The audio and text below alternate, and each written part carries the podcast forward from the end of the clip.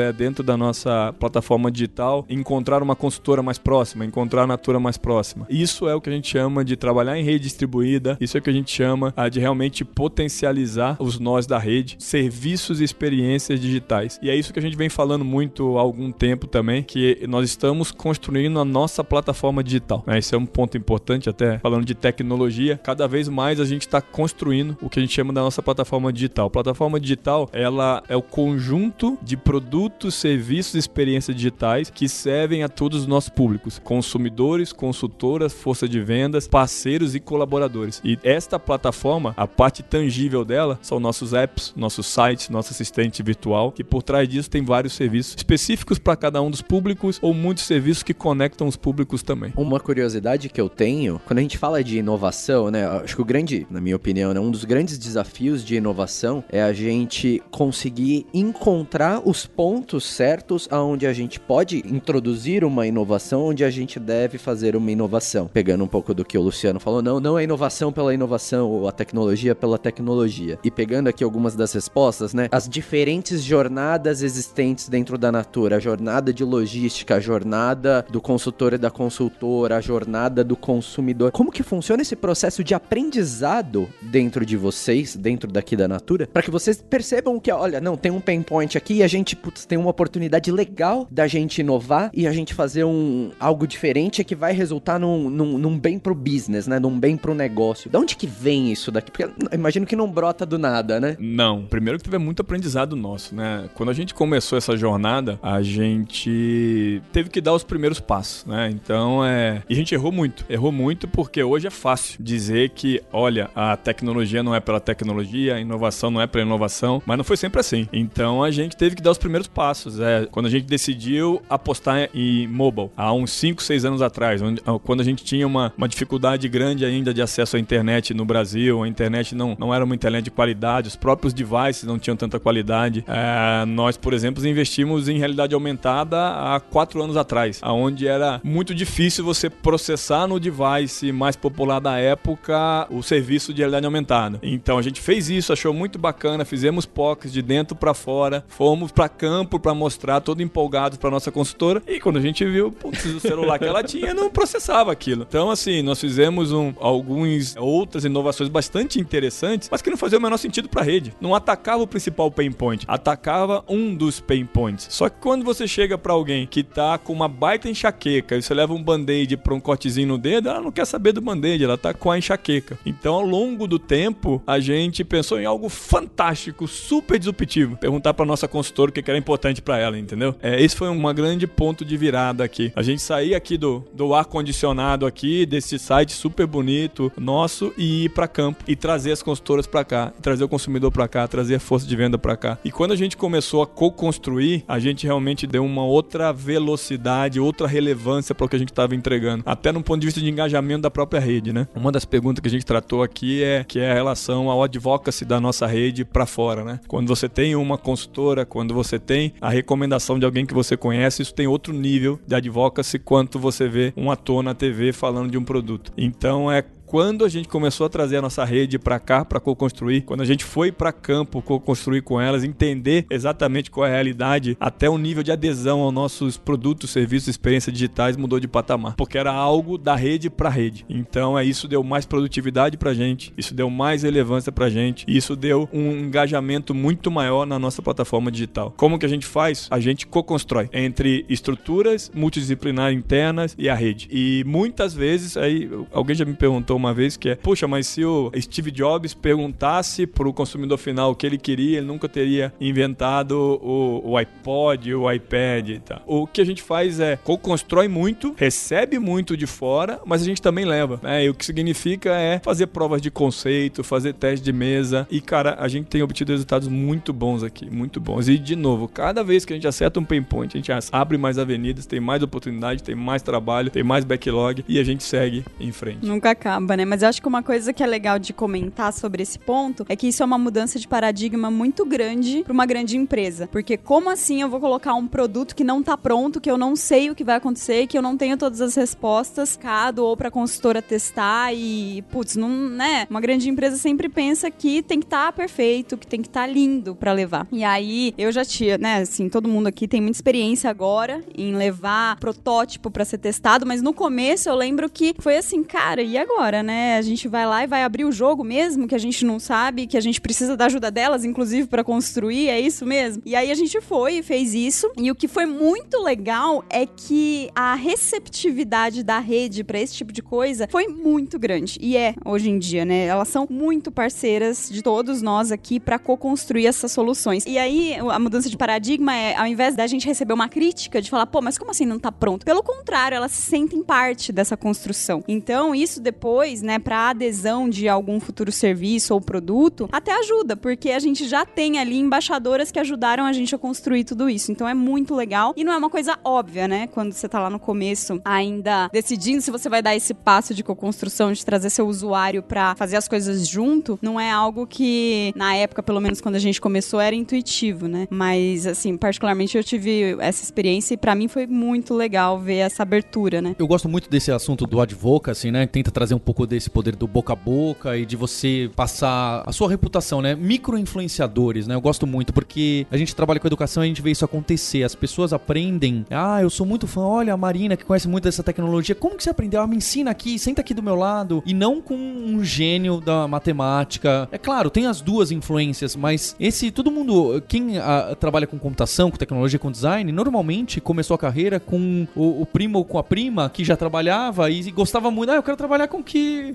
essa pessoa trabalha também, né? Então eu gosto muito desse assunto porque tem uma ligação. Esse efeito que acaba sendo um efeito em rede. Se eu fornecer educação através dessa plataforma, ah, deixa eu ver o que esse meu primo, que essa minha prima também usa. Então tem uma, uma certa similaridade.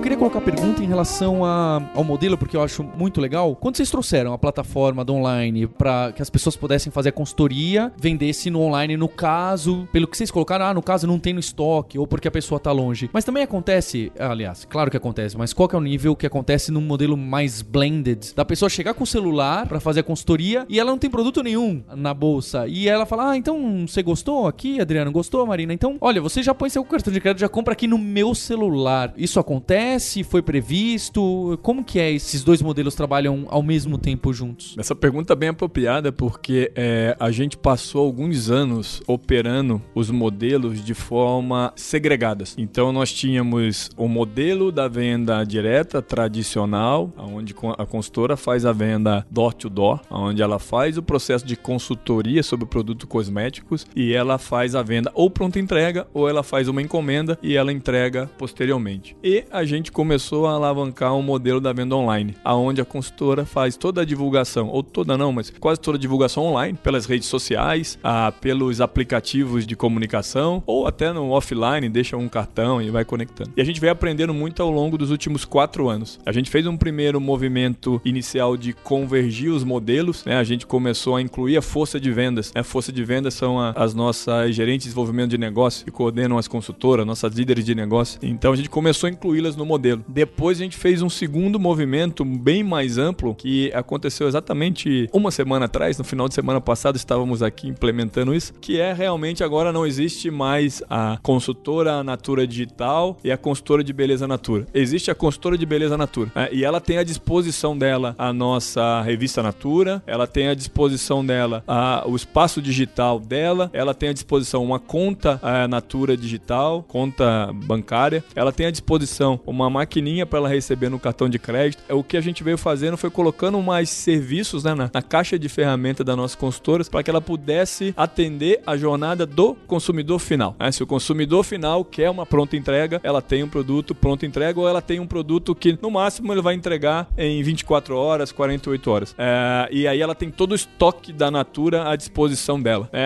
ela pode fazer uma entrega assim, uma pronta entrega para aqueles produtos que ela já sabe que tem uma grande propensão ao consumidor consumidor dela é, querer para pronta entrega e ela pode fazer uma venda mais tradicional, onde o, o consumidor final pode esperar um pouco mais para receber. Então, é, de fato, a gente está trabalhando para que a consultora atenda a jornada do consumidor e o pain point do consumidor. Existe aquele consumidor que quer experimentação, existe aquele consumidor que quer pronta entrega, existe aquele consumidor que quer, por que não, é, preço. Então, o importante é que as nossas consultoras ah, estejam à disposição ou tenham à disposição ferramental para atender toda a jornada do consumidor final, incluindo aí ferramentas ferramentas de CRM dela, consultora, para os consumidores finais dela, que é algo aonde ah, onde estamos investindo muito agora, para que a, a, consultora, quando vá a, a, a, uma visita ou quando receba um consumidor, ela já tenha ali o CRM dela com a propensão, com as últimas compras daquele cliente, com o que ela deveria oferecer, com o lançamento que está vindo, que tem fit com esse consumidor. Então é nessa jornada que a gente está. Não é mais uma, um modelo aonde a gente entrega uma revista física, estática, e a, a consultora tem que fazer todo o trabalho de, de ativar a revista, ativar os produtos, receber pedido, passar o pedido, receber o produto, fazer o picking do produto, né? Que é separar e entregar um por um. Anotar no caderninho já... e não perder o caderninho. Anotar no caderninho e não perder o caderninho. Anotar no caderninho o pedido, anotar o caderninho o valor do pedido e receber. Existem consultoras que operam assim, tá tudo certo. Mas ela tem um arcabouço tecnológico e de processo enorme para ela utilizar. Uma consultora mais bem instrumentalizada, uma consultora que sabe utilizar os produtos, serviços, experiências digitais, ela tem uma produtividade muito maior, muito maior. Produtividade significa ela vende muito mais, né? E é um número que a gente divulga, não tem nenhum problema em comentar com vocês. Hoje, em média, uma consultora digitalizada, ou seja, que acessa a nossa plataforma digital, ela tem em média 15% de produtividade maior do que uma consultora que não acessa a plataforma digital. Natura hoje tem é, 1 milhão e 700 mil consultoras, é, Brasil e América Latina, e a gente está chegando próximo a um milhão de consultoras digitalizadas. Consultora digitalizada é um, é um indicador interno nosso que basicamente é o número de consultoras que acessa a plataforma digital. E aí, uma vez digitalizada, uma vez que ela já acessa a plataforma digital, aí tem um outro indicador que é o nível de engajamento dela. Engajamento, né? Um indicador padrão de mercado que é o quanto que ela acessa a plataforma, o quanto que ela consome o serviço. E aí, dependendo do nível de engajamento, esse 15% médio de produtividade ele vai para outro patamar. É, e o volume de, de serviços hoje hoje que a gente tem disponível na plataforma é, é,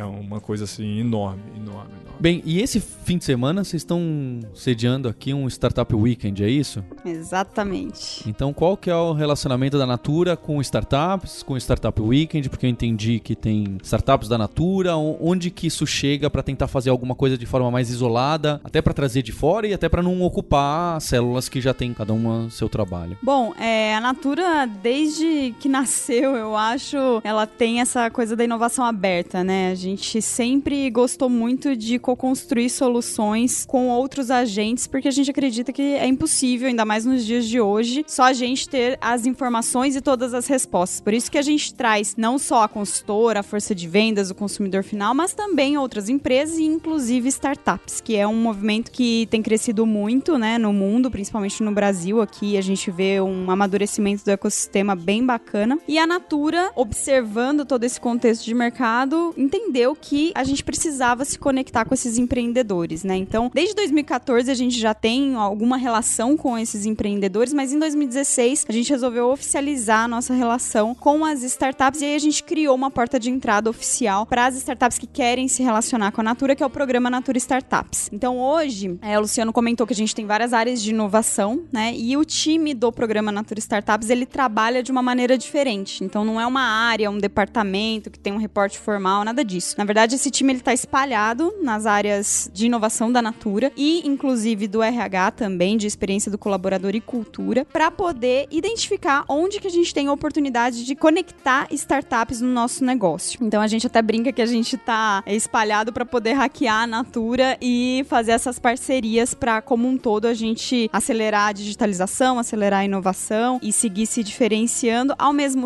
que para as startups também é muito legal poder se plugar no nosso negócio, porque a gente pode ajudá-las a escalar escalar o negócio delas, né? Imagina, a gente tem quase 2 milhões de consultoras, a gente tem lojas, 200, mais de 200 franquias, o nosso e-commerce. Então, quando dá certo a parceria, a gente vê que é uma relação muito de ganha-ganha, né? De um lado, a Natura se diferenciando e inovando e se mantendo competitiva, e a startup também conseguindo obter um nível de amadurecimento muito maior. Então, hoje o nosso foco é encontrar startups para que a gente possa fechar parcerias. Então, a gente brinca que a gente quer ser cliente anjo das startups startups, para elas poderem se desenvolver e a gente também capturar essas oportunidades que elas trazem. E a gente basicamente atua em três pilares como programa. Esse é o primeiro pilar que eu comentei, de fechar parcerias para alavancar a inovação. A gente tem um pilar de engajamento e cultura, porque a gente entendeu que para fazer isso escalado dentro da Natura seria muito importante que todos os colaboradores entendessem o que, é esse movimento, o que, que é uma startup, porque para a gente que está nesse mundo parece muito óbvio e, e tipo, nossa, como assim? assim, né? O que de que é. novo é. vai falar de, de novo vai falar o que, que é uma startup, mas na verdade isso é uma bolha. Então, quando a gente começou a, a querer ganhar força com esse movimento aqui dentro, a gente percebeu que a gente precisava equilibrar, né, o nível de apetite de todas as áreas para esse assunto. Então, por isso a gente tem um pilar muito forte de cultura e engajamento para dentro da Natura, para ter uma parte de capacitação mesmo do, dos colaboradores e valorizar também aqueles colaboradores que topam o risco de parar ali a operação do dia a dia, que a gente sabe que não não é fácil, mas para abrir a porta para uma startup e de repente pensar algo diferente naquilo que ele faz todos os dias. E a gente tem também um pilar de impacto positivo, que aí a gente foca mais nos nossos desafios sociais e ambientais é, que tem relação com o nosso negócio. Então, aqui na Natura a gente tem uma área que é o Movimento Natura, que olha muito como que a gente pode aumentar a qualidade de vida das nossas consultoras, e aí eu tô falando de problemas como saúde, educação, vale lembrar que ao ter um canal com quase 2 milhões milhões de consultoras, 1,2 milhão, milhão aqui só no Brasil, a gente é muito um reflexo da sociedade. Então, todos os problemas que a gente tem como país em saúde e educação, por exemplo, e até inclusão digital, a gente também encontra no nosso canal. Então, nesse pilar de impacto positivo, a gente busca startups para nos ajudarem a resolver esse tipo de desafio e também conectar com o trabalho que é feito na Amazônia. Então, a gente tem várias cadeias produtivas na Amazônia que envolvem comunidades, cooperativas, e se a gente conseguir levar mais eficiência para lá, com certeza as famílias, as cooperativas que estão integradas nessa cadeia também vão conseguir se desenvolver melhor. Então a gente, é, a gente entende que fechar parceria com a startup por si só já é um impacto positivo, porque a gente está contribuindo com o desenvolvimento do ecossistema, seria mais o primeiro pilar, mas a gente decidiu separar para realmente ter um foco maior nessas temáticas. Para ter uma ideia, que tipo de startup que vocês já viraram clientes anjos que meio que nasceu aqui? Eu queria saber especialmente o setor. Eu imagino que tenha o que eu vou chamar de setor setor tradicional de startups, que sejam as apps, né?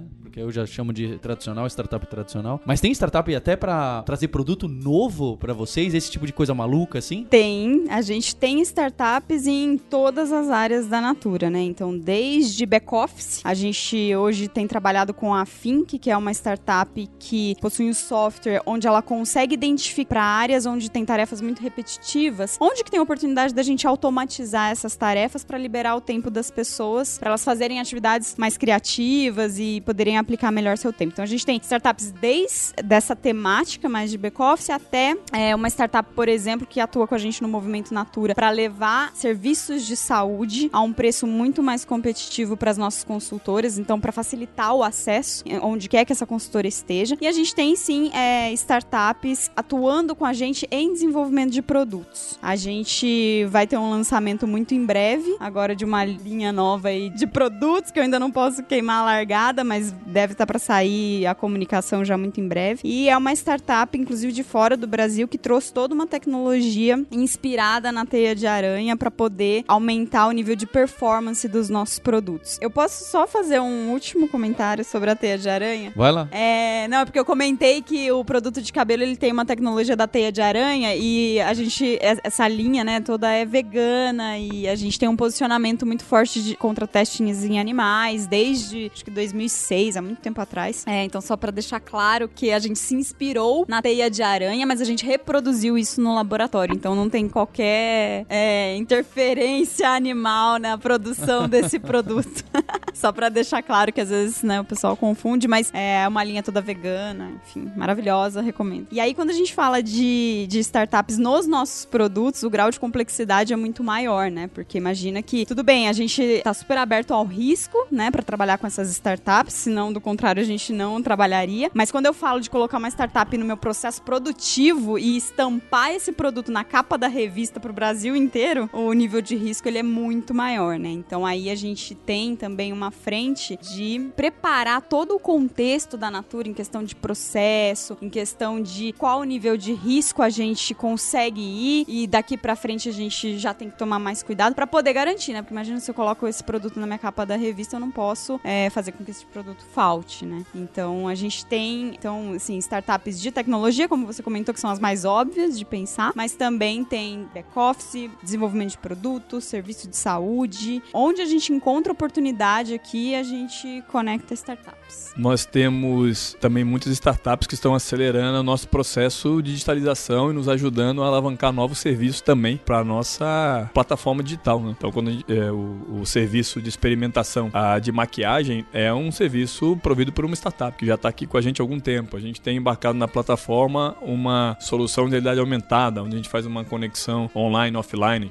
pode fazer uma peça de propaganda física que você escaneia com o nosso aplicativo e ele traz uma experiência única. E também provido por uma startup. Algumas empresas que quando a gente trouxe para cá para co-construir, para testar, eram startup e hoje nem são mais, nem mais se posicionam como startup, mas quando começaram conosco, sim, elas eram startups. Então é, é pra gente é um um programa, como a Marina já falou, né? um programa transversal que olha oportunidades em toda a companhia, que tem uma turma aqui dentro que se organiza de uma maneira super especial, uma, uma, uma maneira super transversal, sem liderança formal, o que também é um baita exemplo para a companhia como um todo, né? porque os resultados é, são muito claros, sem tanto a, a, relação de hierarquia. Então isso é muito bacana para a gente também. Então o programa Natura Startup para a gente é um programa que a gente olha com muito carinho, que ele tem vários objetivos, alavancar a inovação, é posicionar a Natura também é, né, no ecossistema de forma realmente a co-construir, apoiar o ecossistema de empreendedorismo, é, mas também trazer para dentro da Natura novas formas de organização e novos modelos de trabalho. Então, para a gente é super importante. Natura Startup existe oficialmente no Brasil e na Argentina. O ano passado nós lançamos na Argentina, mas a gente faz testes, tem conexões com startups, uh, além de Brasil e Argentina. Né? Então, nós temos muita coisa também em teste com algumas startups de fora da, do Brasil e Argentina, de, desse ecossistema que a gente está mais próximo. E o que é muito muito bacana, assim, pra gente. Curiosidade mesmo minha. Tem casos de startups que vocês começaram alguma relação, de repente, quando vocês viram ali na frente, esse negócio era tão core, que é o serviço que aquela startup oferecia para vocês era tão core que em algum momento vocês não conseguem se ver sem elas mais, ou até mesmo que vocês internalizaram isso e meio que. Tem a, a Avon. e que vocês meio que adquiriram a startup de alguma forma, assim, eu, eu não sei, acho que adquirir não é, não é bem o, o termo certo, mas trouxeram para dentro, ponto. Ó, tipo, é, é, vocês não são mais a startup X, vocês são a Natura agora, pronto. É, existe, já existe ou existiu ou tem alguma coisa nesse sentido? É, nunca aconteceu. Ah, é lógico que a gente sempre tem as portas abertas e o radar ligado para esse tipo de oportunidade. E a gente já até trouxe algumas questões para discutir se, putz, será que vale a pena a gente, sei lá, investir nessa startup, trazer ela para dentro? Mas a gente de fato não não viu algo ainda que é total totalmente core, como você descreveu. Óbvio que tem muitas startups que já estão tão integradas ao nosso negócio e trazem resultados fantásticos pra gente, que a gente não quer perder a parceria, é, mas não foi o caso de ter que internalizar para que nenhum outro player tivesse acesso a essa solução. O que a gente tem hoje é uma participação em um fundo internacional, que é o Dynamo, para a gente poder começar a investir em startups mais conectadas com produto, né? Que é o que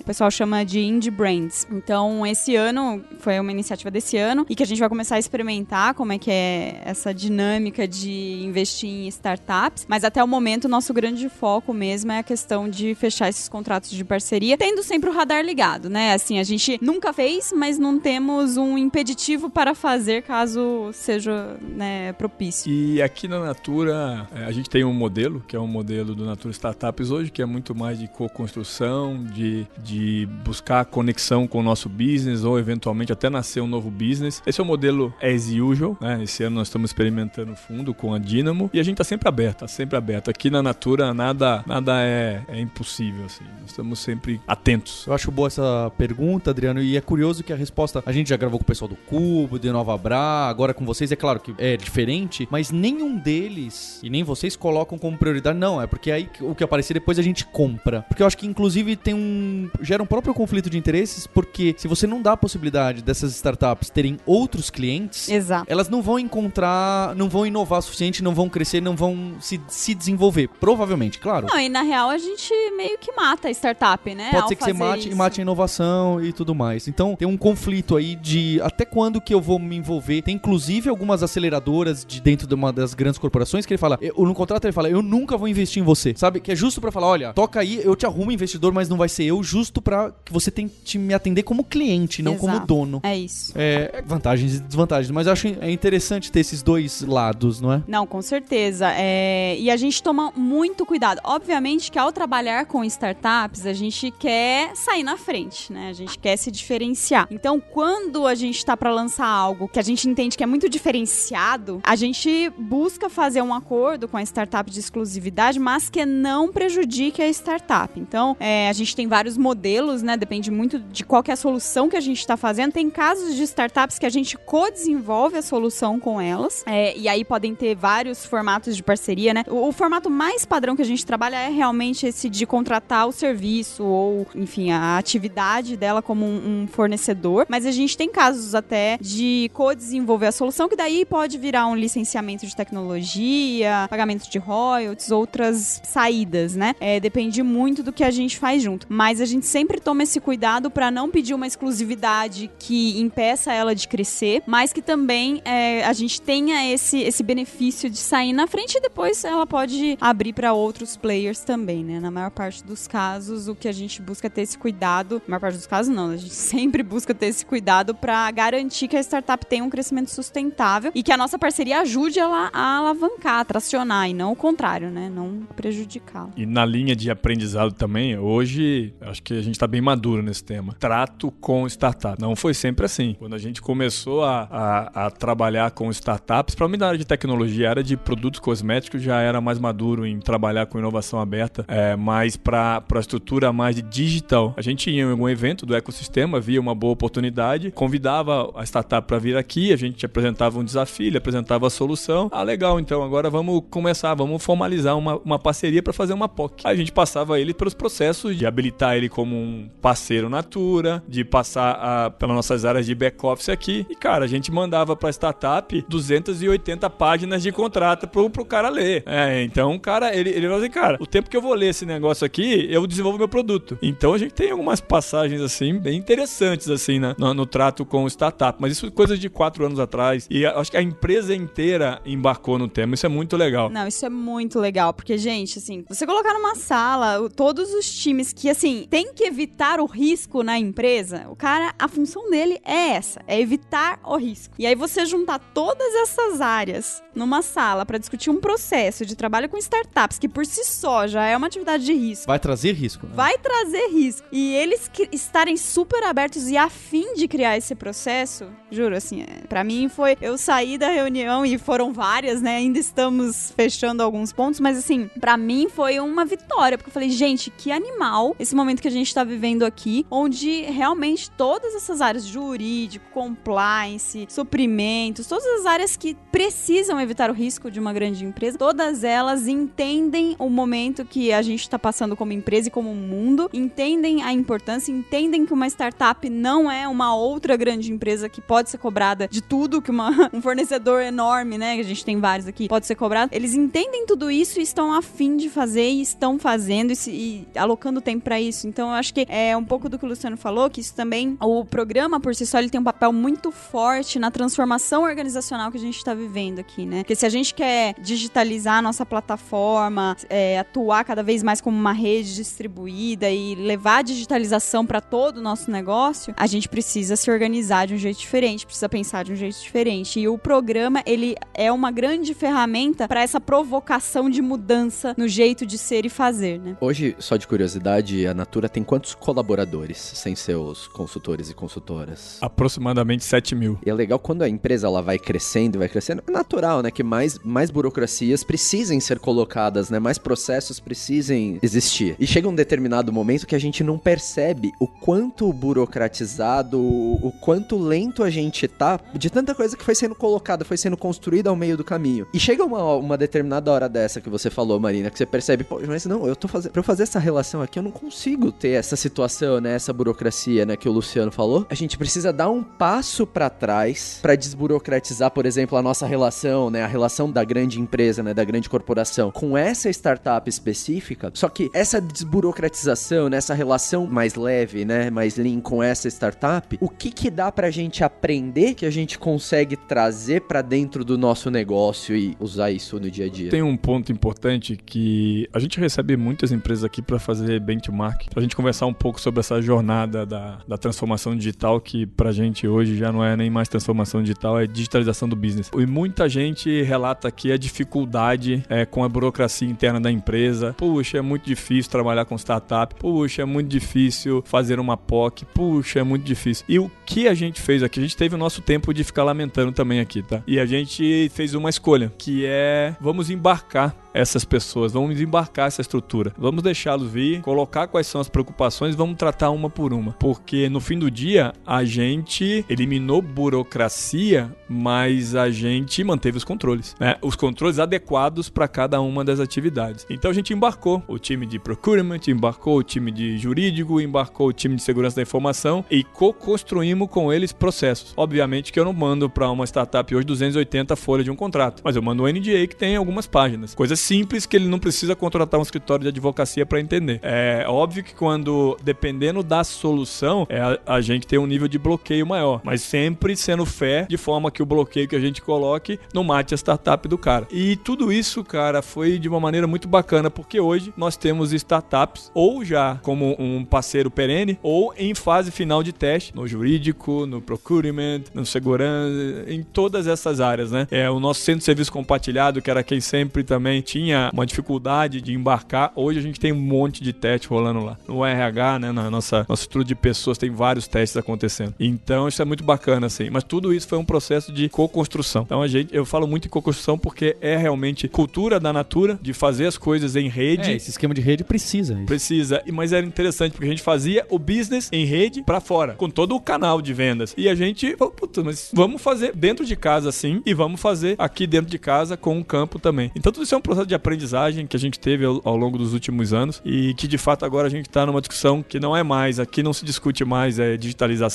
a gente não discute mais a plataforma, a gente não discute mais a busca pelo efeito rede. O que a gente discute muito aqui hoje é como escalar, como a gente escalar de fato, como a gente tem a empresa inteira operando no modelo menos burocrático, mas mantendo o controle, mais ágil, mas mantendo toda a, a nossa cultura de relacionamento. Então esse é o momento que nós estamos hoje. não diria nem que nós estamos lá discutindo isso, a gente está em momento de implementação do nosso modelo de scale, é, de tudo isso. Aquele produto que eu comentei que tem uma startup startup por trás, né, embarcada no desenvolvimento do produto. É uma nova linha de produtos para cabelo que vai, já chegou ao mercado, inclusive a gente já está vendendo, chama Lumina, e é uma linha onde a startup trouxe uma tecnologia inspirada na teia de aranha, na estrutura da teia de aranha que é fantástica, né? Não sei se vocês já pararam no sol para ver uma teia de aranha, como uma aranha faça isso, por favor.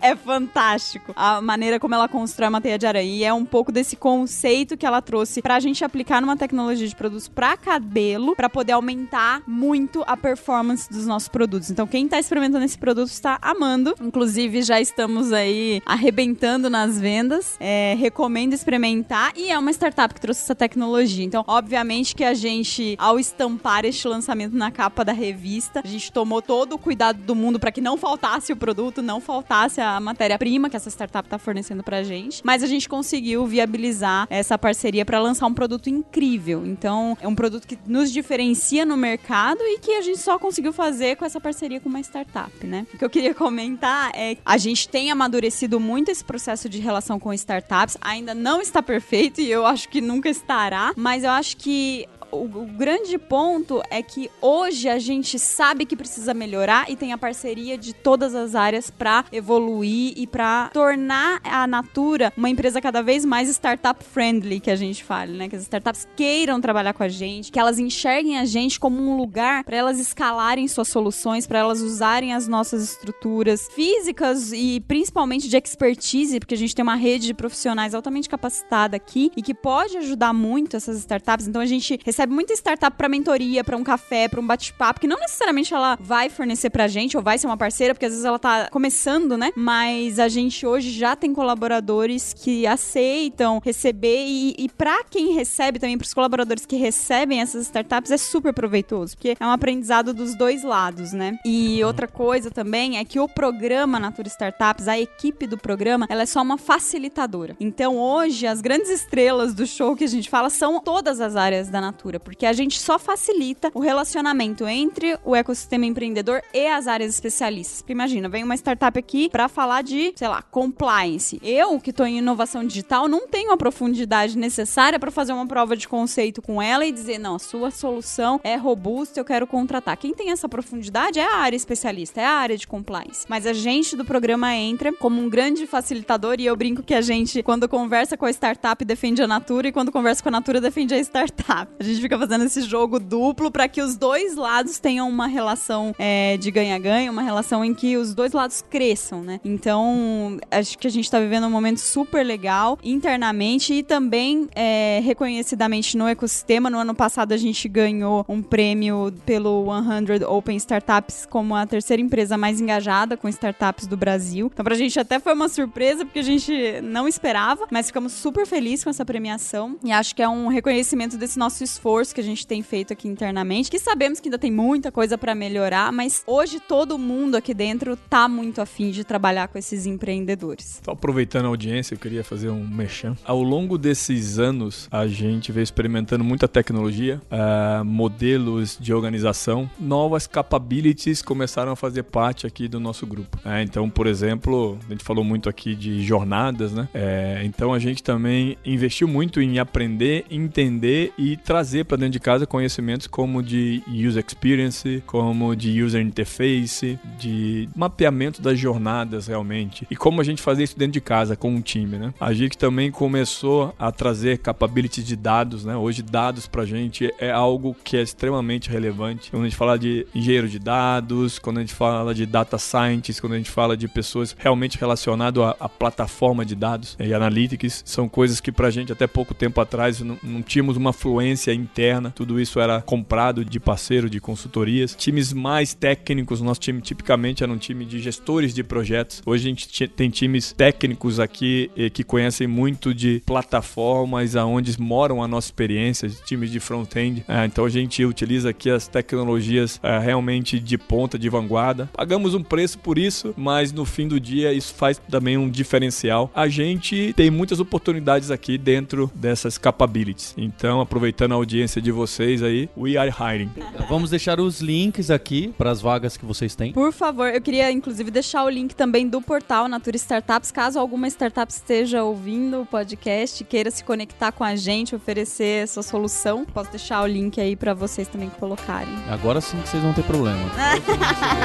Muito bom. Eu queria então agradecer o Luciano Marina pelo tempo e em especial também agradecer o Henrique Santana que fez essa abertura com a gente, que também me indicou aqui na consultoria dois shampoos para eu comprar. Foi um excelente colaborador. Maravilhoso, né? utilizando tecnologia. É. E em especial queria agradecer a você pela sua audiência, pelo seu download e reforçar o convite para você conhecer a formação que a gente tem de transformação ágil lá no site da Lura.com.br que tem muito disso de inovação e como que todo esse papo de squad, de lean, de agile, de startup startups pode entrar numa empresa que está passando por esse momento de transformação. E já dando um spoiler, né, Adriano? Quem sabe também a gente não traz um formato de websérie a partir de agosto, dentro da Lura, que a gente conversa com CEOs de grandes empresas para trazer insights que fizeram essa transformação digital em cada uma das empresas deles. Então eu espero vocês lá na Lura e a gente tem um compromisso na próxima terça-feira. Hipsters. Abraços, tchau.